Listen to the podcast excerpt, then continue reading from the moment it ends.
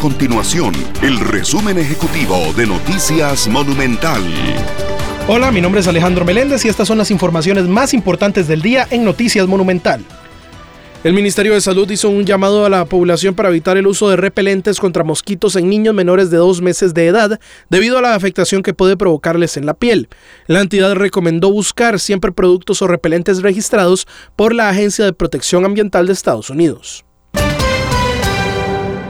El jerarca del Ministerio de Seguridad Pública, Mario Zamora, atribuyó los eventos con armas de fuego de los últimos días en la municipalidad de Esparza y en la casa del alcalde municipal al impacto de los grupos colombianos y mexicanos en el país.